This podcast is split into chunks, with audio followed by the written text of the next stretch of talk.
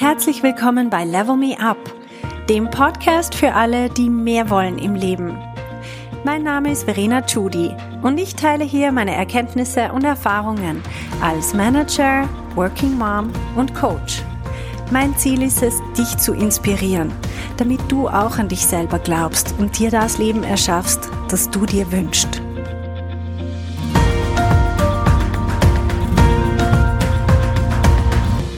Hallo meine Lieben.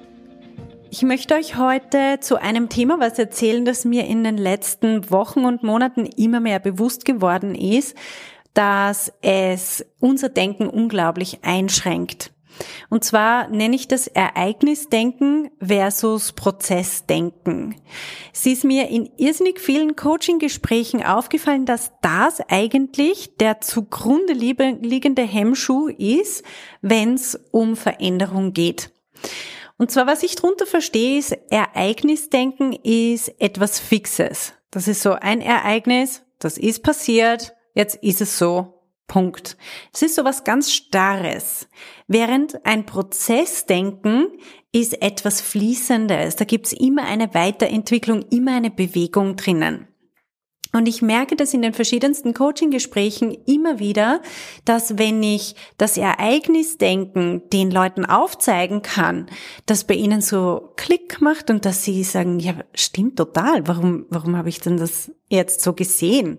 Und meistens sagen sie dann, komisch, weil ich sehe das zum Beispiel im privaten Bereich überhaupt nicht so. Oder ihnen fällt dann auf, dass sie nicht per se und grundsätzlich so denken, sondern dass sie einfach nur in dieser einen Situation stecken geblieben sind, weil sie dieses Ereignisdenken angewendet haben und kein Prozessdenken. Ich möchte euch ein paar Beispiele mitgeben, weil sonst versteht man es nicht. Wir verstehen die Dinge immer nur anhand von konkreten Beispielen. Zum Beispiel, wenn ich sage, ich habe den Job nicht bekommen, dann klingt das wie eine Tatsache. Jetzt, wir können aber trotzdem alle Tatsachen aus verschiedenen Perspektiven denken und interpretieren. Und ich merke einfach als Coach natürlich, ich merke über die Sprache, in welcher Art von Denken die Person verhaftet ist. Jetzt, wenn sie mir sagt, ich habe den Job nicht bekommen, dann klingt es so wie ein Ereignis, das hat stattgefunden, es ist abgeschlossen und sie schließt daraus jetzt einfach, es ist, es ist effektiv abgeschlossen, Punkt. Jetzt was ist, wenn ich das gleiche Ereignis anders anschaue, nämlich mit einem Prozessdenken? Dann werde ich das komplett anders erzählen. Dann werde ich zum Beispiel sagen, ich bin gerade im Prozess der Neuorientierung und ich lerne verschiedene Firmen kennen, bis ich einen neuen Job habe, den ich machen möchte und wo die Firma auch findet, ich passe zu ihnen. Einfach bis wir zusammen passen. Das ist eine Prozessbeschreibung. Das heißt, ich bin gerade in dem Prozess und logischerweise in dem Prozess wird es viele Schritte geben, wo ich zu einer Firma sage, nein, das interessiert mich nicht. Ob das jetzt schon ist, nur schon wenn ich ihre Jobausschreibung lese oder wenn ich auf ihrer Website bin und das stößt mich einfach ab, weil, weil mir irgendwas nicht gefällt auf der Website, dann sage ich nein. Und dann gibt's Prozesse, wo ich finde, das würde mich wirklich interessieren und dann sagt aber die Firma nein. Und das ist vollkommen okay. Oder wir sagen beide so lange Nein, bis das beide mal Ja sagen. manchmal sagen beide Nein, manchmal sagt eine Person oder eine Partei davon Ja und die andere Nein und irgendwann sagen beide Ja und dann passt's. Und das ist ein Prozess, das ist vollkommen normal. Jetzt, wenn ich meine eine Bewerbung anschaue als Ereignis, und es ist dann abgeschlossen und ich habe es nicht bekommen, den Job, dann fühle ich mich natürlich komplett anders, als wenn ich das im Prozess anschaue. Und ich werde dann auch jede weitere Bewerbung als Ereignis anschauen und es wird einfach nur jede gescheiterte Bewerbung, ich sage das jetzt so provokativ, gescheitert, in diesem Ereignisdenken denken wir dann wirklich von, okay, das ist gescheitert, das ist gescheitert, das ist gescheitert und wir, es türmt sich unser Scheitern so auf und es fühlt sich immer schwieriger an. Es ist, es wird, scheint immer unmöglicher, überhaupt einen Job zu finden. Versus, wenn ich im Prozessdenken bin, dann sehe ich die ganzen Prozessschritte hinter mir alle als Learnings. Und dann sehe ich, wow, ich bin schon so weit in dem Prozess, ich habe schon so viel trainieren dürfen. Zum Beispiel, ich habe jetzt viel mehr herausgefunden, was mir wirklich wichtig ist. Ich habe auch durch die verschiedenen vielleicht Interviews, die stattgefunden haben, habe ich schon so viel mehr gelernt. Ich kann mich jetzt besser präsentieren. Ich weiß, welche Fragen kommen könnten. Ich fühle mich viel weniger nervös und so weiter. Aber nur wenn ich es als Prozess anschaue, und wenn ich sage, ich bin schon so weit gekommen und das ist mein Weg und auf den bin ich stolz, das ist alles, das sind alles Dinge, die habe ich mir erarbeitet. Ich schaue den Prozess als meine Lernkurve an. Während, wenn ich in einem Bewerbungs-, in einem Jobinterview drin sitze und ich habe aber dieses Ereignisdenken und ich denke nur, boah, die letzten fünf hat's nicht geklappt. Scheitern, scheitern, scheitern, scheitern, scheitern. Dann werde ich ganz anders in dem nächsten Interview drin sitzen. Ich werde eben nicht lockerer sein aufgrund der Learnings aus den anderen, sondern ich werde mich noch viel kleiner fühlen, ich werde mich schlechter präsentieren, ich werde weniger Geld verlangen.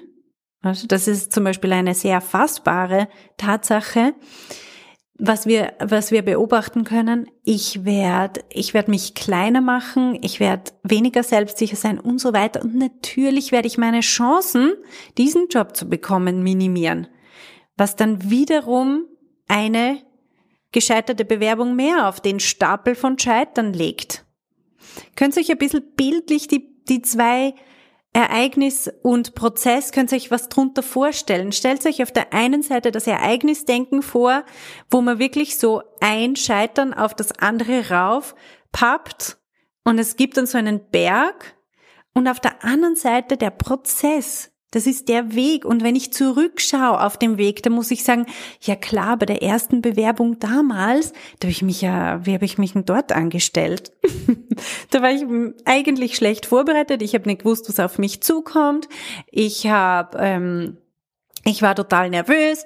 Ich ähm, habe mich einfach schlecht präsentiert und so weiter. Und heute bin ich bei der sechsten Bewerbung beziehungsweise vielleicht in dem sechsten Interview und ich habe schon so viel mehr gelernt und ich bin so viel ruhiger und ich weiß jetzt, wie man Gehalt verhandelt und so weiter, weil ich das alles trainiert habe und für das bin ich super froh, dass ich fünf an, an fünf anderen trainieren habe können vorher.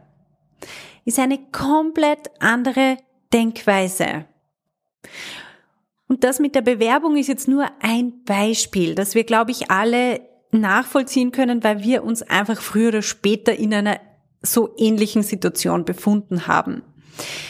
Ich möchte euch aber auch noch ein paar andere Beispiele aufzeigen. Zum Beispiel, wenn wir einen Konflikt haben. Da kann man auch sagen, wir haben einen Konflikt. Punkt. Ereignis, Tatsache ist so. Ich kann aber das Ganze auch anders anschauen und dann werde ich es auch anders erzählen. Zum Beispiel, wenn ich mit meinem Mann einen Konflikt habe, dann habe ich immer den Gedanken, hey, wir sind gerade auf was draufgekommen, nach 18, 19, was weiß ich wie vielen Jahren, sind wir gerade auf was draufgekommen, was wir noch nie besprochen haben. Interessant, wir lernen uns immer noch besser kennen. Ich habe jetzt gerade was rausgefunden, wo er offenbar ein Bedürfnis hat oder eine Meinung hat, von der ich nichts gewusst habe.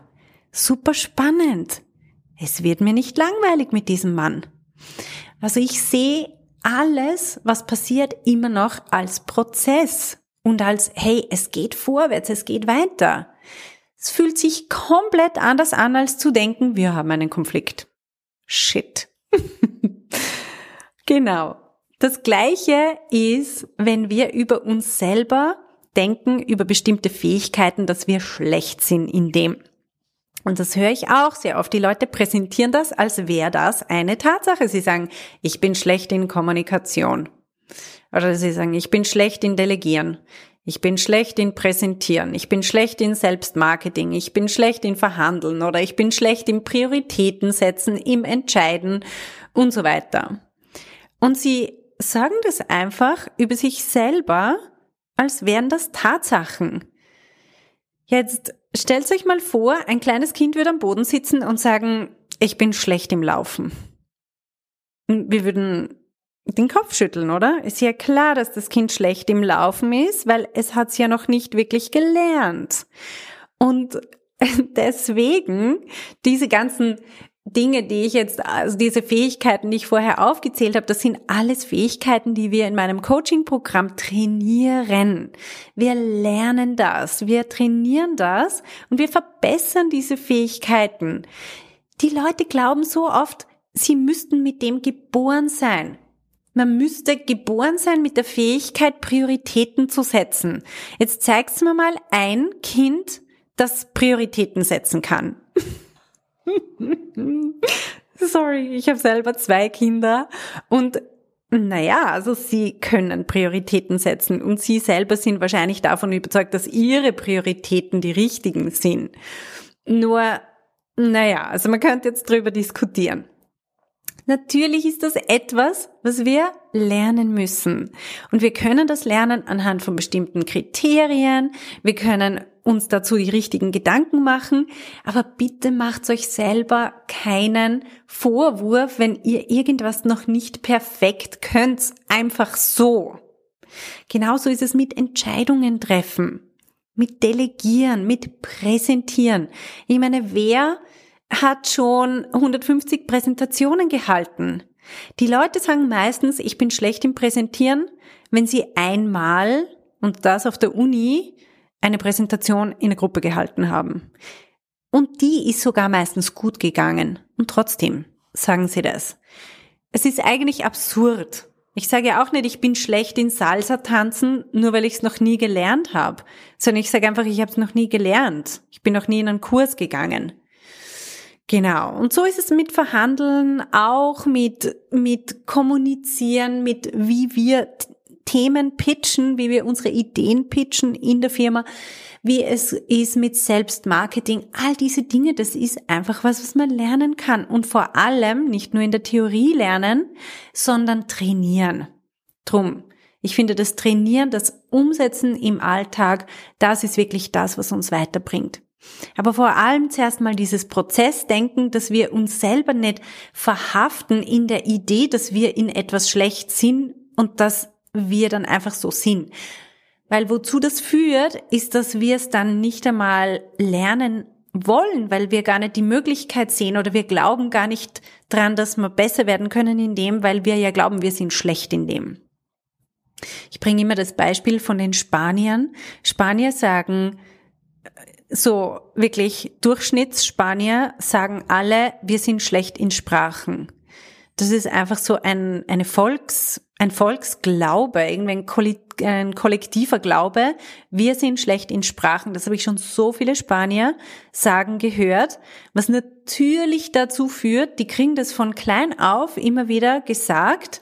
Und es führt natürlich dazu, dass niemand Lust hat, Sprachen zu lernen, weil es ist ja praktisch unmöglich. Man ist ja eh nicht gut darin, man wird es nie gut können und es wird irrsinnig mühsam sein, wenn, und man wird es trotzdem nicht richtig schaffen.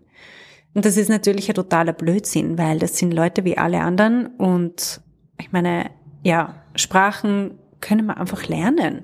Und es gibt ja auch genug Beispiele von Spanierinnen und Spaniern, die perfekt andere Sprachen können.